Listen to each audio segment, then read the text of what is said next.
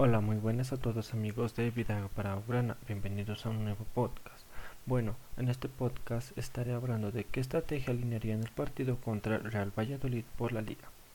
Bueno, el Barcelona enfrenta este partido con varios jugadores que estarán muy cansados, porque solo hace tres días se enfrentó al Valencia donde ya se conoció cuál fue el resultado, pero el Barcelona tiene al frente un rival muy asequible, pero no hay que confiarse de lo que puede hacer tu rival que puedes llevarte una sorpresa. Pues bueno, empezamos en la portería donde alinearía de seguro a Ter Stegen, donde está teniendo una forma increíble.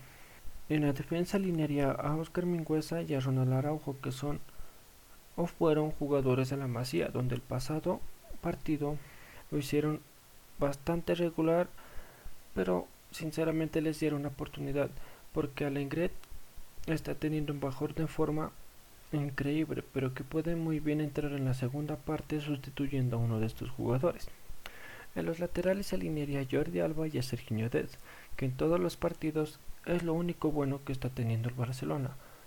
Pues en el punto más débil del Barcelona, que es el medio campo, alinearía a Pjanic, que sinceramente merece más la titularidad que Busquets, y en el otro lado lo pondría Frankie de Jong, que tuvo molestias en los anteriores partidos, pero muy bien puede jugar este partido pero en la segunda parte metería a Lenia o a Ricky para así no arriesgarse a una recaída y termine lesionándose este jugador que sería el colmo para el Barcelona.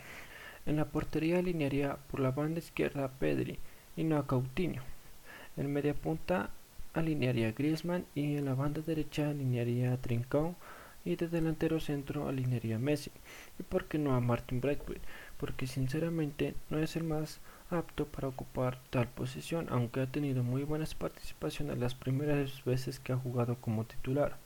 Pero esa forma ha ido decayendo partido tras partido, así que en este partido puede ir Messi como delantero centro, como delantero centro, pero también puede ir Griezmann, así variando en ese partido las posiciones y así tener más continuidad de juego al ataque del Barcelona. Pues bueno amigos, eso fue todo por hoy. Muchas gracias por escucharme y nos vemos en la próxima. Chao, chao.